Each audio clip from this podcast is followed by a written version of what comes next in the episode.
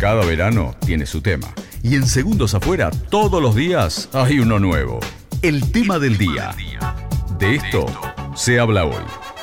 Vamos a la cronología de los hechos. El ministro de Economía, Martín Guzmán, eh, intentó entablar relación, de hecho lo hizo, con el Fondo Monetario Internacional tratando de solucionar y de prorrogar una serie de pagos que tenía que hacer la República Argentina respecto a algunos préstamos que se habían pedido al Fondo Monetario Internacional. Le estoy bajando el precio con esto que digo de algunos préstamos. Es una cantidad pero insumable de dinero, no, no nos entraría en la cabeza la cantidad de dinero que debe hoy la República Argentina al Fondo Monetario Internacional. Hecho este acuerdo, hay que aprobarlo a través de la legislatura, de hecho lo presentaron en el Congreso durante toda la semana, el lunes pasado nosotros charlamos con Jimena López, diputada cercana a nuestra ciudad, que va a estar hoy en la votación de la Cámara de Diputados, levantando o no la mano, estando o no de acuerdo con este proyecto de acuerdo de entendimiento con el Fondo Monetario Internacional. Bueno, en el día de ayer se obtuvo un dictamen, se obtuvo la firma para que esto se ha tratado en el día de hoy. Desde las 2 de la tarde en la Cámara de Diputados se va a decidir si se hace o no, como estaba escrito, se hicieron algunos cambios de último momento, según tengo entendido,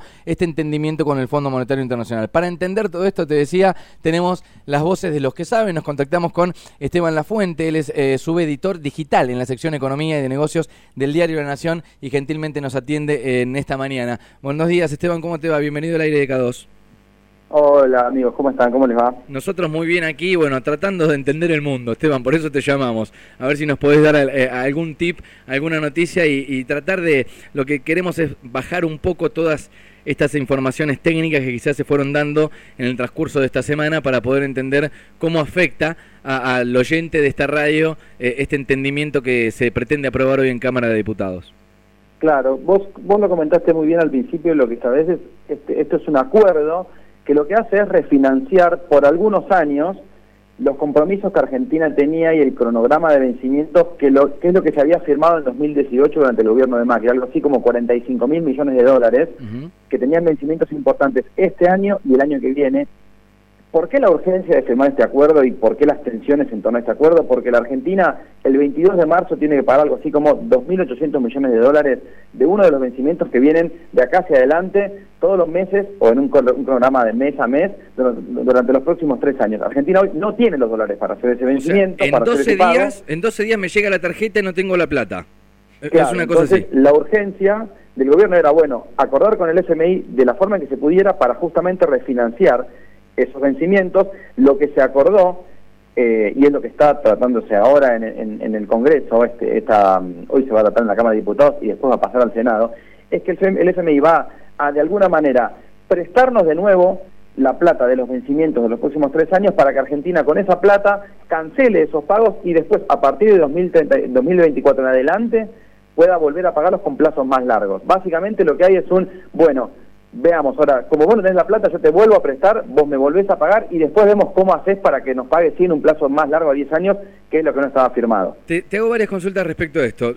Busco una comparación cotidiana y casera, es pago un mínimo de la tarjeta, digamos, es refinancio todo, por más que después termine pagando muchos más intereses seguramente, pateo para adelante eh, los vencimientos de pago, ¿no? A cambio de eso también el Fondo Monetario Internacional me pone algunas reglas de cómo manejar mi país, ¿o no? Claro, y ese es un poco el, debate de lo que estuvo detrás, por eso durante todo este tiempo era el gobierno planteaba un acuerdo, incluso grietas dentro del gobierno, decir estamos de acuerdo o no estamos de acuerdo, qué tipo de, reglas o de condicionamientos va a haber. Lo cierto es que el FMI estableció muy claramente en este acuerdo, que algunos califican que es bastante más laxo del, entre comillas, cito algunos funcionarios del gobierno, el mejor acuerdo que se podía tener, establece algunas metas de reducción del déficit eh, fiscal para que en 2025 sea cero, le dice al gobierno solamente podés emitir, es decir, que el Banco Central imprima pesos para cubrir gasto del gobierno con un tope que es bastante limitado con respecto a lo que venía pasando en los años anteriores. Y el otro tema tiene que ver con los aumentos de las tarifas y reducir o reordenar el gasto en subsidios, que es cuando uno mira eh, la cuenta final año a año de cómo gasta el, el sector público, el Estado, en cuanto frente a los ingresos, la gran parte, uno podría mirar lo que más está creciendo en este tiempo y lo que impacta en el déficit fiscal son los subsidios a la energía y el transporte y donde estuvo también la MIRI porque estuvo la discusión sobre tarifas. Esos son hoy, si querés, los grandes condicionamientos, más allá de que en otros contextos el FMI pedía algún tipo de reformas que en este punto, al menos en el corto plazo, no están como reforma en las jubilaciones, como algún impacto sobre eh, el tipo de cambio de una eventual mayor eh, devaluación o cambios en, impuestos. Eso no está presente, por eso es que el gobierno lo que dice es que no, no nos gusta tener al FMI, no nos gusta tener este acuerdo, pero hoy es el mejor acuerdo que podíamos llegar a tener la clave está justamente en que dentro de 12 días Argentina tiene que hacer un pago de 2.800 millones de dólares y hoy la Reserva del Banco Central tienen casi cero dólares, no hay plata para hacer ese vencimiento, de ahí la necesidad de acordar para justamente extender los plazos y empezar a mirar un poco más hacia adelante. Esteban, sin, ser especialista, eh, pero bueno, sí me, considero un tipo informado, entiendo que si no hay una, una decisión clave, creo yo, de achicar el gasto público, de donde quieras, no, importa, después creo que eh, va en el análisis de los especialistas dónde se puede ir recortando para que la gente no lo sufra. Cuando digo la gente, digo el ciudadano a pie, no te estoy diciendo las grandes empresas, pero digo, hay que achicar de alguna manera, de algún lado, ir acortando, ir podando el gasto público. Creo que es la única manera de nosotros en algún momento afrontar esta deuda. Exacto, y es un poco también lo que está pidiendo el, el FMI. El debate en todo caso estuvo en a qué velocidad se plantea ese ajuste en las cuentas públicas. De hecho, ¿qué es lo que dicen algunos economistas de Juntos por el Cambio, de Cambiemos, incluso que fueron funcionarios en el gobierno anterior? Este acuerdo es mucho más laxo y mucho más permisivo de lo que nos exigió el fondo cuando nosotros fuimos a firmar el acuerdo en, eh, en 2018. De hecho, lo que establece es que recién el equilibrio, es decir, el, que no haya déficit fiscal, se plantea para 2025. Hay que ver, bueno, cómo, cómo impacta el contexto actual, los precios de la energía y el precio del transporte después de la guerra eh, o de invasión de Rusia a Ucrania que cambió todo el escenario. Eh, pero sí, como decís vos, una de las pautas de lo que está planteando el fondo es de qué manera vos vas a llegar al equilibrio en las cuentas públicas, incluso tener un superávit para tener recursos para pagar la deuda, no solo con el FMI, sino con todo el resto de las deudas que la Argentina contrajo, que de hecho es lo que se refleja en un riesgo país de casi 2.000 puntos, que muestra que Argentina no puede salir a los mercados a tomar deuda porque básicamente el mundo no cree que pueda eh, tener los recursos para pagar esos compromisos. Bueno, ese es un poco el escenario que está, por eso es que también el, lo que vos comentabas, de qué forma se puede empezar a, avanzar un equilibrio en las cuentas públicas y el punto central de lo que el fondo escribió, incluso en los documentos eh, que se compartieron después del acuerdo que están en el Congreso, tienen que ver con los subsidios a la energía, que en un contexto de donde las tarifas no aumentan o quedan atrasadas por debajo de la inflación, impactan de lleno en, los subsidios porque el Estado tiene que cubrir esa diferencia entre lo que cuesta la energía, el gas, la electricidad o las importaciones versus lo que pagan los usuarios, tanto las empresas como los hogares, con esa diferencia se cubre con subsidios o un deterioro en el servicio. O sea que si hay una quita de subsidios, digamos que ahí sería la parte en la que lo sufriríamos los ciudadanos comunes, digamos. Exactamente, y de hecho lo que estuvo en debate está hablándose en el gobierno de una eh, política de segmentación que lo que buscaría es que haya aumentos más altos para el, el 10% de los argentinos con mayores ingresos, menores aumentos para la franja del medio sería y que los de menores ingresos sigan cubiertos con la tarifa social. Está en discusión todavía cómo va a ser, cómo se va a implementar esta segmentación, de decir cómo se eh, determina ese 10% de más arriba y sobre todo de cuánto van a ser necesarios los aumentos, teniendo en cuenta que el precio del gas en el mundo sube por la invasión de Rusia a Ucrania, que sube el precio del petróleo y que Argentina tiene que importar esos combustibles, entonces puede ser que incluso los aumentos ya diagramados no solo no impliquen que los subsidios se mantengan estables, sino que no alcance los aumentos y tenga que crecer. Bueno, todo eso está en discusión. De hecho, hay un tema también que tiene que ver con el acuerdo con el fondo, y es que más allá de lo que se apruebe ahora, que si querés podemos hablar un poco de lo que pasa en el Congreso, el acuerdo mismo habla de una palabra clave que es recalibración y es que el acuerdo se firmó justo antes de que Rusia invadiera Ucrania y cambiara un montón del escenario eh, económico en el mundo, con suba en el petróleo, suba en el gas, suba en las, eh, las commodities como el trigo o la soja, la inflación en Estados Unidos, bueno, todo un mundo que a partir de una invasión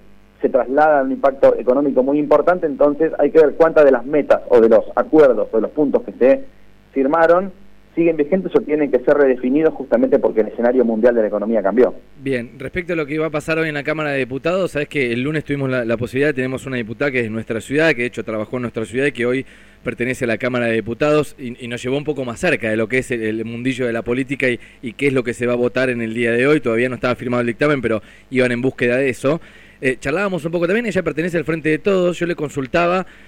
que además de tratar de convencer a la oposición en una parte de la legislatura, también había que convencer a una parte de la interna que había dentro del Frente de Todos, que digamos no estaba muy de acuerdo con tomar estas medidas que son, si querés, yo le llamo medidas piantaboto, que es ir en contra de, no sé, o, a favor de la quita de subsidios y un montón de cosas que pueden afectar el bolsillo de la gente. ¿Cómo lo ves vos, lo que va a suceder hoy a partir de las dos?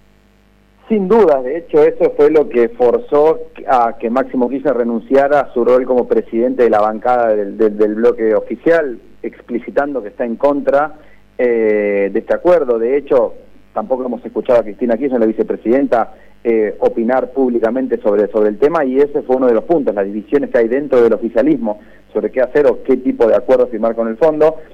Eso fue uno de los puntos que se discutió en estos últimos días. De hecho, lo que planteaba la oposición es, nosotros vamos a aprobar o podemos eventualmente aprobar, autorizar el financiamiento, esto que se comentaba al principio, de que se autorice este nueva deuda con el fondo para pagar los vencimientos y después eventualmente eh, refinanciarlos para más adelante. Lo que la oposición no estaba de acuerdo en aprobar era el programa económico, las medidas concretas o las metas de ajuste en el gasto, cambio de subsidios, financiamiento y demás. Bueno, eso estuvo en negociaciones, lo que, lo que parece que se acordó es que va a haber esta situación donde se va a aprobar el acuerdo con el fondo en cuanto a la toma de financiamiento, pero la oposición no va a convalidar, no va a apoyar o acompañar el programa económico, pero el gobierno finalmente se dio negociaciones de Sergio Massa con el presidente Alberto Fernández, autorizando, mejor dicho, dándole un visto bueno a estos cambios, para que justamente salga eh, este proyecto aprobado en la Cámara de Diputados y que después pase al Senado en un escenario similar, donde los tiempos tampoco son tan holgados teniendo en cuenta este vencimiento del 22 de marzo. Te lo bajo al criollo, Esteban. Acepto patear los pagos para adelante, lo que no acepto es que vaya directamente esto atado a que la gente sufra, por ejemplo, un aumento de tarifas. Exacto, ese es un poco el, el, tema porque, como vos decías al principio, nadie quiere quedar pegado o pagar los costos de las malas noticias. Mm. Entonces, en esa negociación donde un acuerdo que va a implicar menos financiamiento, ajuste en el gasto de algún tipo, suba de tarifas y demás, la discusión estaba pasando por ese lado, pero por otro lado, uno siempre comenta, bueno, el, el acuerdo con el FMI es malo o no tiene, no tiene buenas noticias. Sí, bueno, hay que compararlo con un escenario de qué pasaría si no hay acuerdo con el fondo y Argentina entra en un nuevo default en dos semanas con el fondo, donde generaría mayor incertidumbre, mayor eh, salida de dólares, eventualmente mayor presión sobre los tipos de cambio paralelos y demás. La, palabra default dice que parece una mala palabra en algún momento. ¿Podemos contar, eh, si se puede, de manera resumida a alguien que no sé, tiene 20 años y escuchó default en, en algún otro ámbito que no sea el económico? ¿Qué pasa si Argentina dice, bueno, la verdad que los parámetros que me pone el Fondo Monetario Internacional son incumplibles, son inviables, me declaro en rebeldía. Entramos en default ¿Y qué le sucede a la Argentina? Es como que desaparecemos del mapa, se pierde la confianza de en algún momento tirarle una soga a la Argentina, quedamos fuera del mundo, ¿o no? Claro, además hay, un contexto distinto donde eventualmente hubo default anteriores con deudores privados, con inversores, fondos de inversión, bancos y demás. Como con los fondos buitres en aquella época. Claro, exactamente. Bueno, eso eventualmente puede entrar en renegociaciones donde se acepta una quita, donde son negociaciones con privados. En este caso, eso es más complejo porque es, eh, el fondo no acepta por su estatuto quita en, en, sus deudas. Y además hay que tener en cuenta que el fondo no es un actor privado, sino que el fondo en realidad es una unión de países, es un organismo conformado por diferentes países de todo el mundo, donde las principales potencias, Estados Unidos, Japón, Alemania, Inglaterra, Francia, China, tienen un peso muy importante. Entonces, de alguna forma, entrar en default con un organismo que es representado o gestionado eh, por estos países implica incumplir o estar en falta con países potencias muy importantes. Por eso no, no, puedo no puedo no acordar con el fondo, dar media vuelta, darle la espalda y pedirle plata a China. No puedo. Exactamente, y de hecho cuando el gobierno intentó hacer una situación similar, buscando o financiamiento para obras o algún tipo de préstamo con China, lo que China dijo es, sí, pero necesito que vos acuerdes con el fondo, porque en definitiva, más allá de que sea un, un, organismo multilateral diferente, sí está eh, gestionado, tiene peso eh, central lo que deciden todos los países, que son los miembros y los que después financian al, al fondo, y de alguna manera eso está condicionando toda esta negociación, donde Argentina también, por eso que hubo tantos viajes del ministro de Economía Martín Guzmán, del presidente a Italia o Alemania o a Francia, buscando justamente el apoyo de estos gobiernos a la posición de la negociación argentina en el fondo. Eh, ahora sí, la última, Esteban. Eh, uno de los puntos álgidos también que tuvo este preacuerdo, si se quiere, en el momento en que se habló, era que el Fondo Monetario Internacional podía llegar a reclamar o eh, un cambio en el sistema previsional argentino que es deficitario. ¿sí? ¿Ves viable esto en algún momento que se pueda instalar como tema? Más allá de que,